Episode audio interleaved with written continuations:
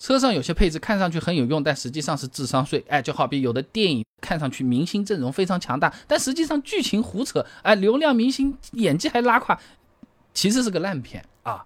那大灯清洗是被不少人吐槽的鸡肋配置，虽然看起来非常有用啊，哎，你大灯脏了，你就可以清一下上面的灰尘和脏污啊，实际上的作用非常有限。国家标准 GB/T 二幺二六零二零零七汽车用前照灯清洗器里面规定啊，这前照灯清洗器性能试验程序啊，是要先用配置好的混合物来模拟脏物喷到这个大灯上，呃，再把大灯的照度值呢降低至规定值的百分之二十以下再测试。那平时开车啊，在市区里面很难有这么脏的。地方的还降到百分之二十，那如果你真的去越野了，或者工地待久了啊，很久都没洗过车，那大灯被泥沙灰尘搞得平时的五分之一亮度都没有的话，那建议呢直接洗车吧啊啊，好比说喝热水这件事情，一般的小感冒喝不喝差别都不大，真的发烧了喝热水也没有什么用了，还不如直接去医院挂针了啊。那车企之所以纷纷都配了这项配置，并不是它真的多有用，而是因为国家有规定啊，强制性国家标准 GB 四七八五二零幺九汽车与挂车外部照明和光信号装置的安装规定里面，它有提到过啊，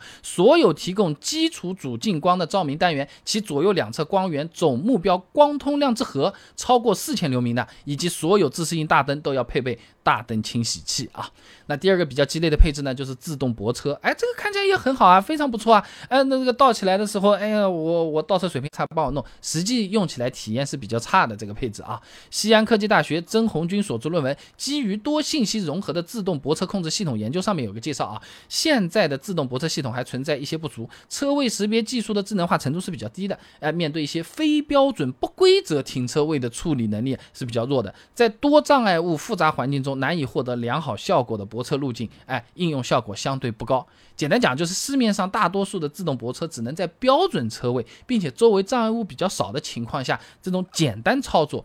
才有用。那简单操作，我们新手也停得进去的简单操作，我为什么要你这个东西呢？我们总是想不太听得进去、比较麻烦的东西，你来帮我们搞搞定，是不是这种感觉？是不是？那。这这就好比那个上学的时候写作业碰到做不来的这些题目，想问问爸爸妈妈，结果发现他们会的嘛，我们都是会的；我们不会的嘛，他们也是不会的，或者他们以前会，后面忘记掉了，是这种感觉啊。那中国汽研联合行业资源共建的 iVista 智能汽车集成系统试验区发布了一个中国智能汽车指数，哎，对市面上的一些自动泊车系统啊进行了一个测试，结果呢显示，二零一八到二零二零发布的四十五款测试车型中有二十九款搭载了自动泊车啊，但优秀率呢仅有百分之三十八，就目前来说，这个配置还不是特别的好用啊。第三个要说的激烈配置呢，就是后排娱乐系统了。这个配置看上去很高端，啊前排座位，哎，这个后面还有两个小小的电视，哎，可以给后排乘客什么看电视、听音乐，甚至有些还能打游戏。实际上利用率是非常的低的。劳斯莱斯中国区总监哎李龙在某次采访过程中就曾经表示啊，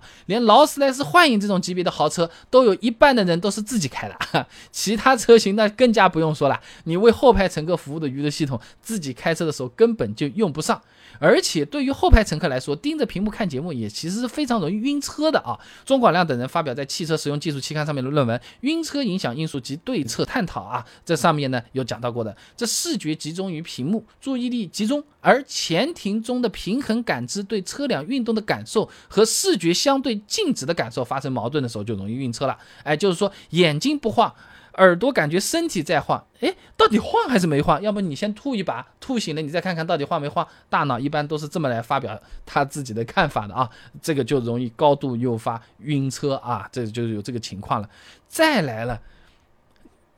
，iPad 也可以的呀，为什么一定要用这个东西呢？对吧？啊，那么一样位于后排，着重服务于后排乘客的车载冰箱，和刚才说的那个后排娱乐系统一样，利用率也是很低的。开着开着口渴了，想喝点冰饮料。